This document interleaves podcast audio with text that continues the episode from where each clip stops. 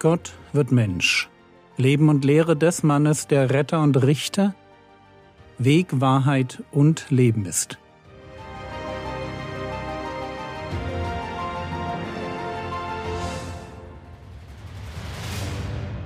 Episode 340 Die Speise zum ewigen Leben Teil 6 Wir waren da stehen geblieben, wo die Leute fragen, wie passt das?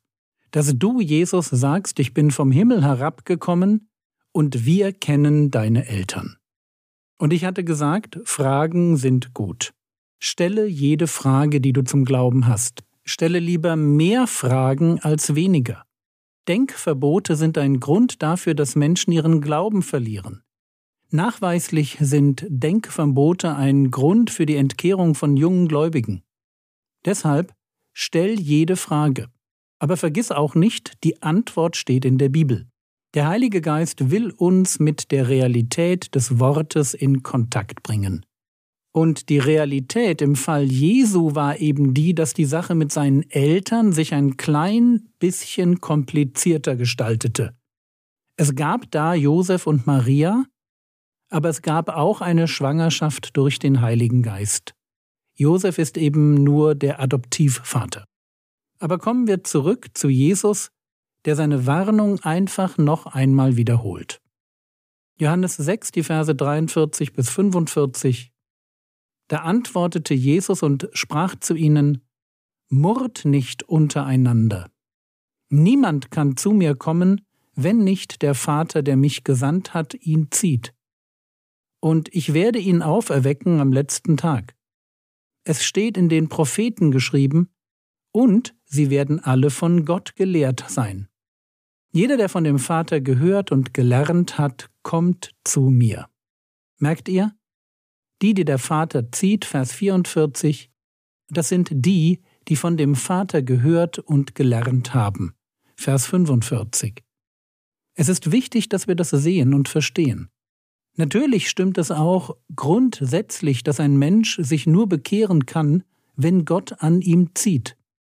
Und die Verheißung, die Jesus hier aus Jesaja 54, Vers 13 zitiert, und sie werden alle von Gott gelehrt sein, das ist eine Verheißung an alle Gläubigen im neuen Bund. Wir verstehen, wer Jesus ist. Wir haben das verstanden, und zwar bevor wir uns bekehrt haben. Warum haben wir das verstanden?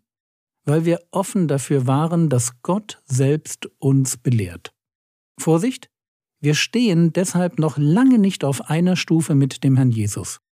Johannes Kapitel 6, Vers 46 Nicht, dass jemand den Vater gesehen hat, außer dem, der von Gott ist. Dieser hat den Vater gesehen. Es gibt nur einen, der vom Vater gekommen ist und sagen kann, ich habe den Vater gesehen. Jesus hat ein exklusives Gottwissen und einen exklusiven Umgang mit dem Vater. Aber genau das unterstreicht nur die Verantwortung, die wir haben, wenn wir auf Jesus treffen. Wenn der Wille des Vaters für den Sohn darin besteht, keinen zu verlieren, alle aufzuerwecken und ihnen ewiges Leben zu geben, was ist dann unser Job? Was müssen wir tun? Wo kommt die Verantwortung des Menschen ins Spiel? Johannes Kapitel 6, Vers 47 Wahrlich, wahrlich, ich sage euch, wer glaubt, hat ewiges Leben. Das ist unsere Verantwortung. Wir müssen glauben. Wir müssen vertrauen. Frage, worauf? Antwort, auf das, was Jesus gesagt hat. Und was hat er gesagt? Johannes 6, Vers 48. Ich bin das Brot des Lebens. So wie mich mein Buchweizen Quark Obstbrei den ich gern zum Frühstück esse, sowie der für mein biologisches Leben wichtig ist, so ist der Herr Jesus für mein geistliches Leben unersetzlich. Jesus ist der Retter, von dem Paulus schreibt, dass er Leben und Unvergänglichkeit ans Licht gebracht hat durch das Evangelium. Jesus ist die Offenbarung der Gnade Gottes. Und er hat sich selbst auch genau so verstanden. Johannes Kapitel 6, Vers 49 eure Väter haben das Manna in der Wüste gegessen und sind gestorben. Dies aber ist das Brot, das aus dem Himmel herabkommt, damit man davon isst und nicht mehr stirbt. Das Manna in der Wüste ist wieder so eine prophetische Gegenstandslektion, die auf den Messias hinweist. Ich habe das schon öfter gesagt. Die Geschichte Israels ist auf ganz unterschiedliche Weise eine Vorausschau auf Jesus. Man kann ganz viele Aspekte aus der Geschichte Israels einfach auf Jesus übertragen. Wie wir sehen, auch das Manna.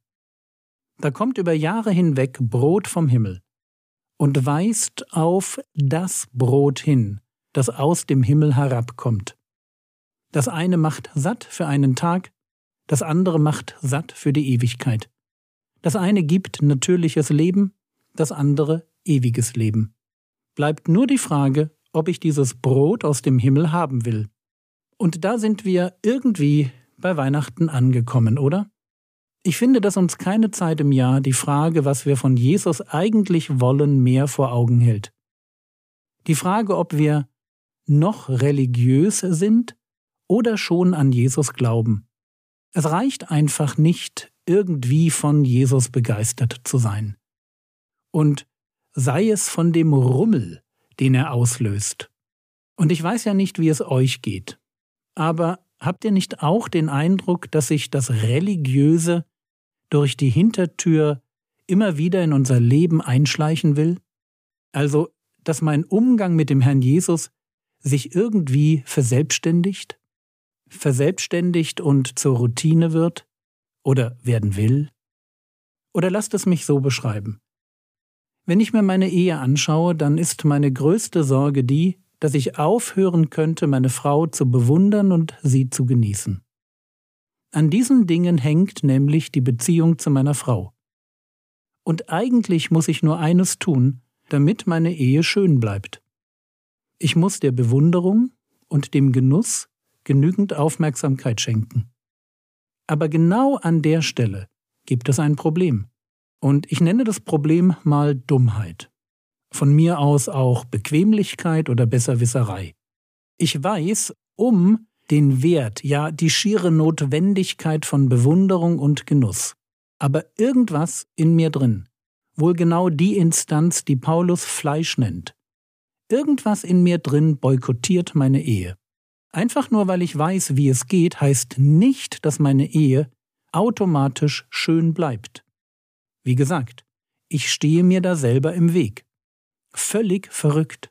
Und was im Blick auf meine Ehe gilt, dass etwas in mir drin mich boykottiert und mit völlig schrägen Argumenten hinters Licht führen will. Dasselbe gilt natürlich auch im Blick auf die noch viel wichtigere Beziehung mit dem Herrn Jesus. Der Herr Jesus möchte mir mehr sein, als es mir meine Frau ist, mehr als mein bester Freund oder mein liebstes Hobby. Der Herr Jesus möchte durch die Bibel und durch seinen Geist jeden Tag als König in mein Leben hineinsprechen. Was der Herr Jesus mir anbietet, das ist echte Nähe. Aber nun zum Problem. Wie in jeder Beziehung kommt jetzt als Störenfried die Routine ins Spiel. Und Routine macht aus Bewunderung und Genuss ganz schnell ein Programm. Und wenn ich nicht aufpasse, dann kommt mir das Interesse an meinem Gott abhanden. Ich bete vielleicht noch, lese noch in der Bibel, gehe vielleicht auch noch in den Gottesdienst oder besuche einen Hauskreis, aber ich fange an, diese Dinge nur noch aus Gewohnheit zu tun. Christliche Kultur statt christliches Leben.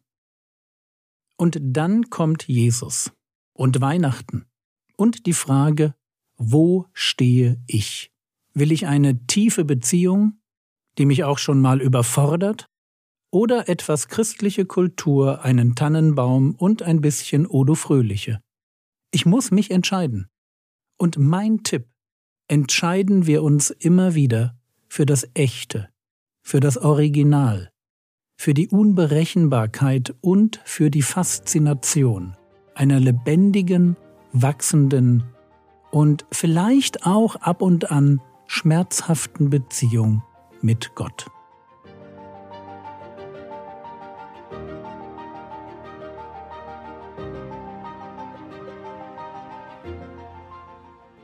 Was könntest du jetzt tun? Du könntest dir überlegen, ob du eine echte Beziehung zu Jesus hast.